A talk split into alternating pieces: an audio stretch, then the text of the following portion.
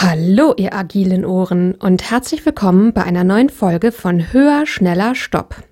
Der Podcast für weniger Selbstoptimierung und mehr Zufriedenheit im Leben. Ich bin die Lexi und in der heutigen Folge rede ich mit euch über das Thema Veränderung und Selbstoptimierung. Auf geht's!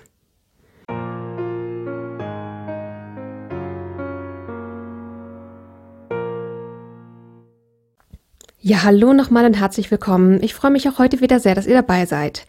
Ich habe in letzter Zeit relativ viel darüber nachgedacht, was sich in meinem Leben alles so verändert hat, seit ich diesen Podcast begonnen habe. Und dabei ist mir tatsächlich eine Sache aufgefallen in Bezug auf Veränderungen, wo mir Selbstoptimierung irgendwie jahrelang das Leben viel schwerer gemacht hat, als es hätte sein müssen. Und insbesondere die Selbstoptimierung eigentlich sogar genau genommen verhindert hat, dass die Veränderungen, die ich gebraucht hätte, ja, dass die in mein Leben kommen konnten. Ich werde da gleich ein bisschen ausführlicher darauf zu sprechen kommen. Die Kurzversion lässt sich am Anfang ganz kurz zusammenfassen als Selbstoptimierung verkauft uns bei Veränderungen, dass es darauf ankommt, dass wir aktiv werden, dass wir etwas tun.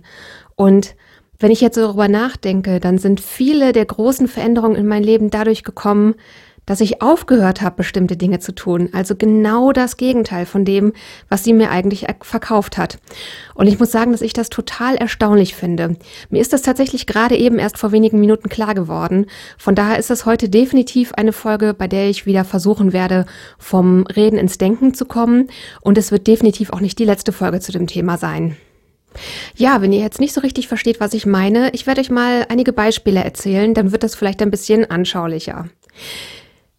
Ich habe in den letzten Monaten hier relativ häufig über das Thema Schönheit, Körperempfinden und solche Dinge gesprochen. Auch darüber, wie so meine eigene Reise gewesen ist mit diesen Dingen. Und ähm, ja, wenn ihr diese Folgen gehört habt, dann wisst ihr wahrscheinlich, dass die Selbstoptimierung mir so in den Kopf gesetzt hat, um mit mir zufrieden zu sein, mit meinem Äußeren zufrieden zu sein, müsste ich mich eben verändern hinsichtlich dieses Schönheitsideales und eben zu versuchen, ja, ähm, mich möglichst stark daran anzupassen sozusagen.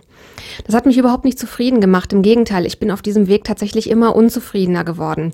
Darüber habe ich zum Beispiel gesprochen in der Folge, wo es um Kontrolle und Selbstoptimierung geht. Und ja, irgendwann ist mir dann schon klar geworden, okay, das ist offensichtlich nicht der richtige Weg.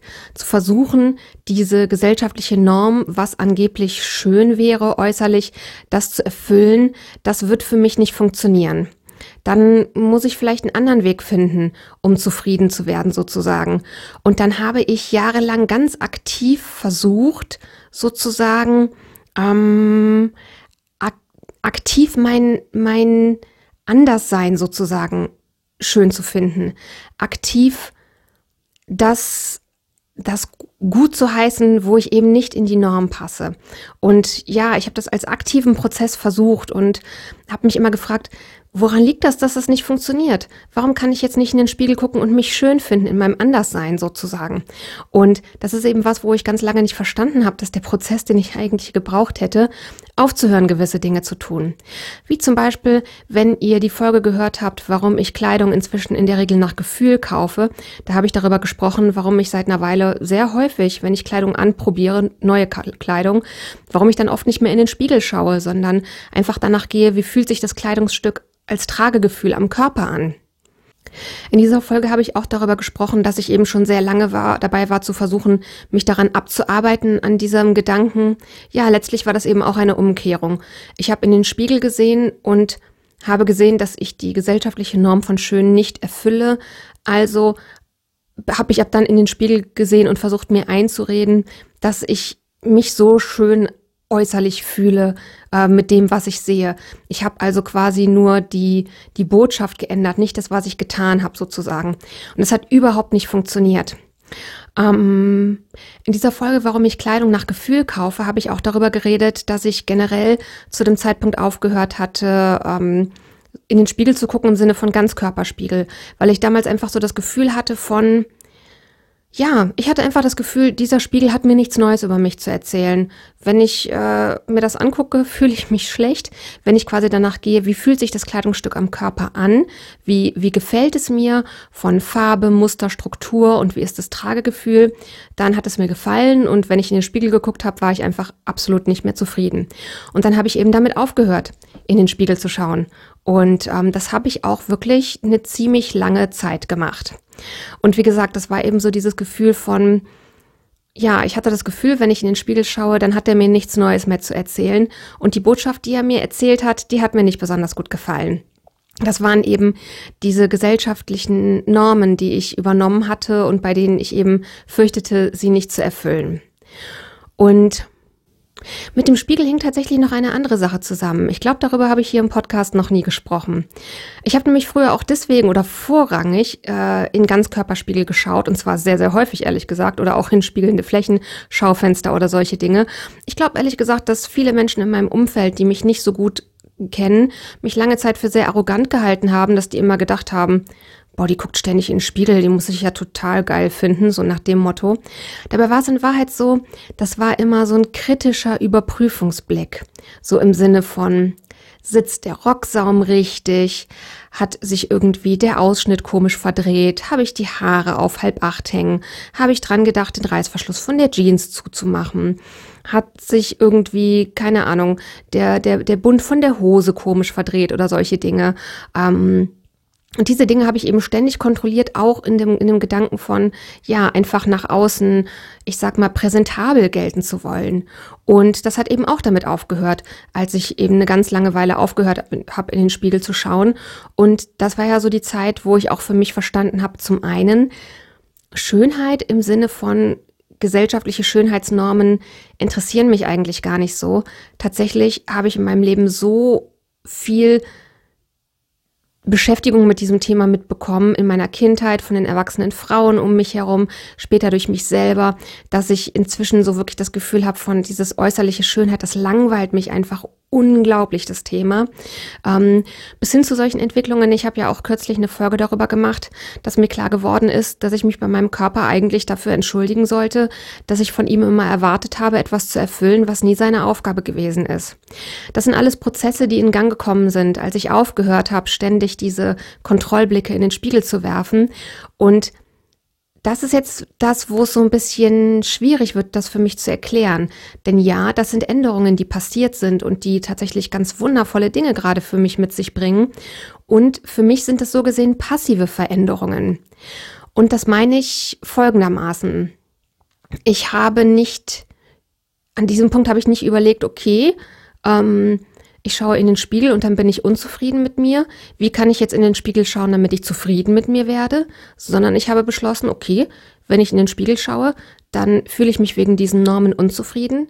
Dann höre ich jetzt eben auf, in den Spiegel zu schauen. Das heißt, wo die Selbstoptimierung uns immer einimpft, wir müssen etwas tun, um es zu verändern, da habe ich im Gegenteil beschlossen, etwas nicht zu tun. Und das hat, ohne dass ich aktiv darauf hingewirkt hätte, hat das Veränderungen in mir ausgelöst. Und dieses passive in gewisser Weise auch loslassen, zu sagen, das tut mir nicht gut, also lasse ich es und schaue einfach, was passiert, das hat eben letztlich diese Veränderungen mit sich gebracht. Ich stelle in letzter Zeit nämlich fest und ich habe gerade auch ehrlich gesagt schon ein Update, ähm, ein Social Media Folgen Update in Planung, wo ich sicherlich ausführlich über dieses Thema sprechen werde. Ähm, genau, es gab ja eben letztes Jahr, wie gesagt, die Folge, warum ich eine ganze Weile nicht in Ganzkörperspiegel geguckt habe.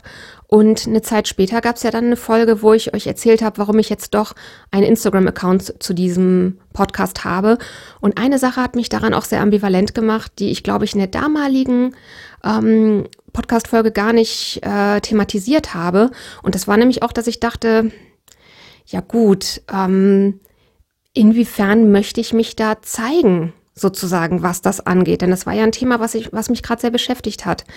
Ich habe das eher so nach Bauchgefühl gemacht und habe irgendwann auch angefangen, ähm, Also ich habe sehr schnell angefangen, ähm, Fotos von mir einzustellen, auf denen man mein Gesicht sieht. Da hatte ich auch kein Problem mit.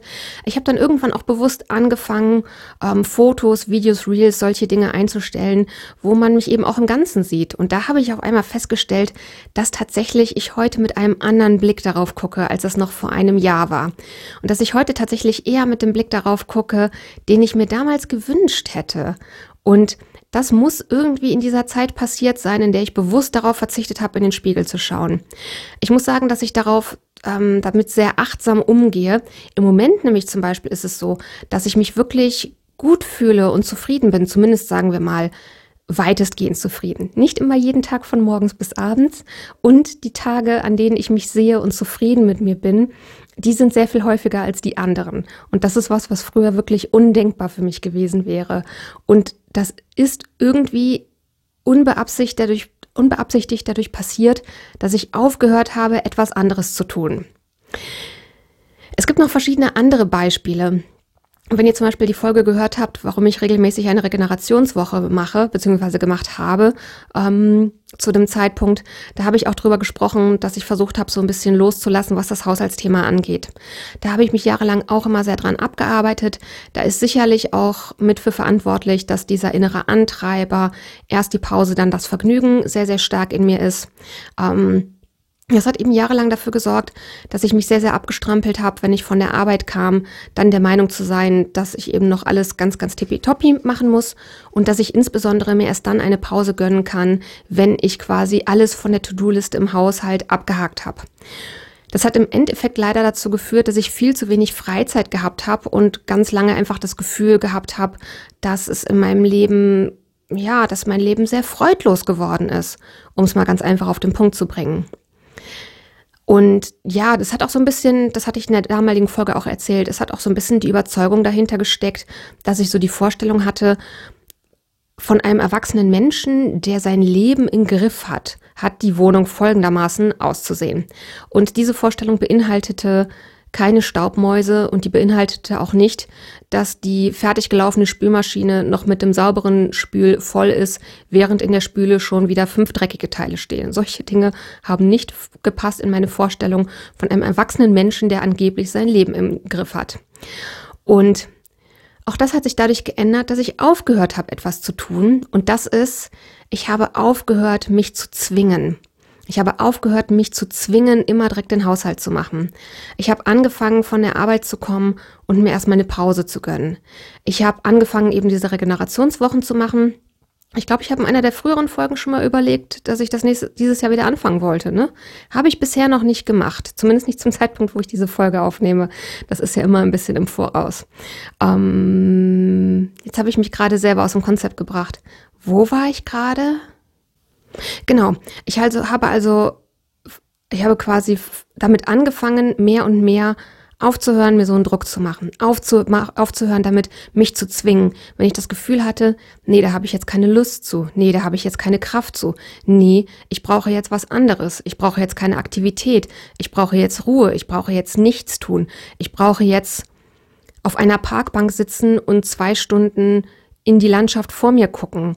Ich brauche jetzt auf der Couch liegen und aus dem Fenster schauen, ohne irgendwas, ohne Musik, ohne Fernsehen, ohne irgendwas dazu. Dann habe ich das getan. Und auch das war die Art von Veränderung, in dem ich aufgehört habe, etwas zu tun. Vorher hat die Selbstoptimierung mir mein Leben lang verkauft, wenn ich jeden Tag all meine Haushaltspflichten erledigt habe und an all diese Punkte auf der To-Do-Liste einen Haken setzen kann, dann werde ich zufrieden und entspannt sein. Dann kann ich quasi, nachdem alles erledigt ist, endlich aufatmen und entspannen. Das ist nie passiert. Und jetzt, wo ich aufgehört habe, mir diese Zwänge aufzuerlegen, da merke ich auf einmal, wie viel entspannter ich bin. Also auch das etwas, wo die Selbstoptimierung mir verkauft hat, das wird mich zufrieden machen, wenn ich aktiv werde. Und das Gegenteil ist der Fall. Ich wurde zufrieden, als ich aufgehört habe, etwas zu tun. Ich möchte hier noch kurz einen dritten Punkt ansprechen und den wirklich nur kurz, weil ich dazu schon mindestens eine weitere Folge in Planung habe, weil das ein wirklich, ja, ein Thema ist, was mich die letzten Wochen sehr, sehr beschäftigt hat. Denn zum Beispiel was zwischenmenschliche Beziehungen angeht, was Meinungsverschiedenheiten und Konflikte angeht, Da gibt die Selbstoptimierung einem vor, dass man jeden Konflikt zu Ende führen muss, dass man immer seine Meinung offen behaupten muss, dass man immer diskutieren muss bis zum Ende und sich durchsetzen. Und hier wird's jetzt wirklich so ein bisschen, ja, wie soll ich sagen? Es ist mir wichtig hier zu sagen, es geht nicht darum, das hatte ich glaube ich neulich schon mal in einem, ähm, ich habe neulich auf Instagram ein Live gemacht, wo es um das Thema Konflikte ging. Da habe ich gesagt, es geht mir nicht drum, um des lieben Friedens willen zu schweigen. Es geht mir nicht drum, ne, auf eine Diskussion nichts zu sagen, weil man keinen Streit mit dem anderen möchte oder weil man sich dem nicht gewachsen fühlt. Oder weil man, ähm, ja, irgendwie, irgendwie, ja, das Gefühl hat, so, ähm, wenn ich das jetzt sage, dann wird der andere mich nicht mehr mögen oder so. Um solche Dinge geht es nicht. Es geht mir darum, dass einfach, und wie gesagt, dazu wird es eine ausführliche Folge geben, deswegen hier nur ganz kurz. Es gibt Menschen, die beim Streit nicht, ich nenne es mal, ähm, den gängigen Streitknicke befolgen oder Diskussionsknicke. Das sind für mich solche Dinge wie auf Augenhöhe, in Ich-Botschaften, in gewaltfreier Sprache zu diskutieren. Und mit Menschen, wo ich merke, die tun das nicht, mit denen diskutiere ich einfach nicht mehr, weil ich einfach merke, die wollen nicht diskutieren, um über einen Sachinhalt zu reden, die wollen diskutieren, um ihre Macht mir gegenüber umzusetzen und da ist es auch so, dass ich mich jahrelang daran abgearbeitet habe zu denken, ich muss mich behaupten denen gegenüber. Und da ist es tatsächlich so, wenn es in Beziehungen um das Machtspiel geht, je mehr ihr Gegendruck gibt, umso mehr muss der andere den Druck auch erhöhen. Denn der andere will ja die Macht über euch. Also je mehr Kraftanstrengung ihr reingibt, umso mehr muss der andere den Druck auch erhöhen. Das ist unglaublich anstrengend und nach meinem, nach meiner Erfahrung ein Spiel, was man entweder nicht gewinnen kann und oder was nicht befriedigt, falls man es mal gewinnt. Und das ist eben auch was, wo es letztlich darum geht, Dinge sein zu lassen.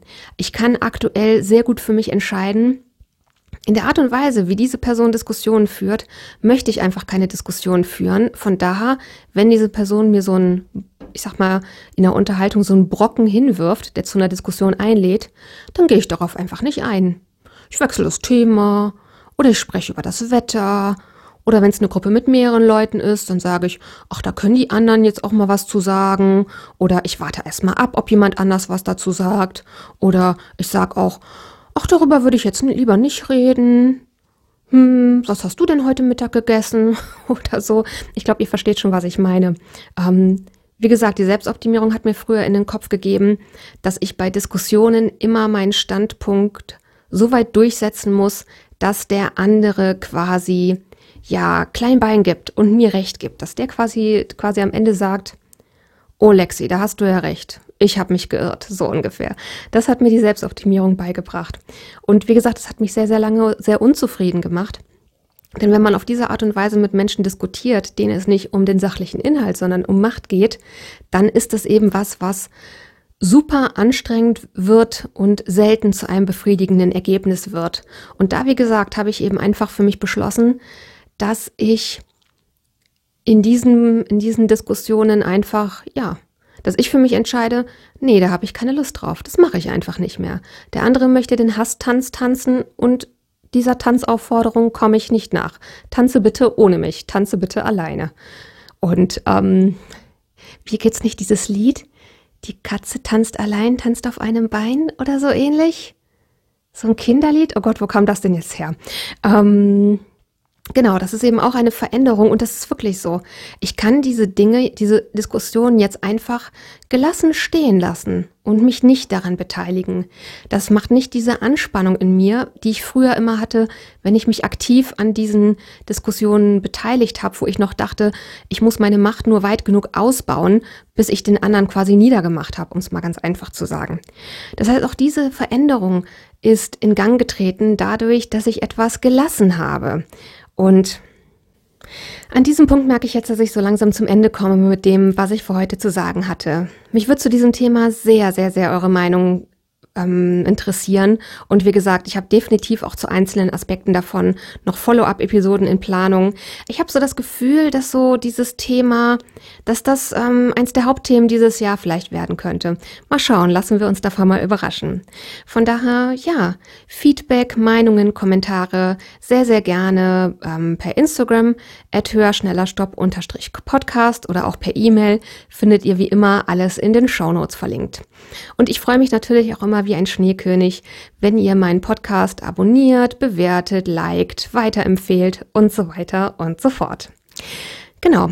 Ich habe jetzt zum Schluss wie immer für euch noch ein Zitat, um euch mit einer hoffentlich passenden Botschaft in diese Woche zu entlassen. Und das Zitat zum Ende der heutigen Folge, das lautet wie folgt. Manchmal kommst du schneller voran, wenn du langsamer gehst. In diesem Sinne, pass gut auf, was ihr euch in euren Kopf packen lasst. Bis nächste Woche und take care. Eure Lexi.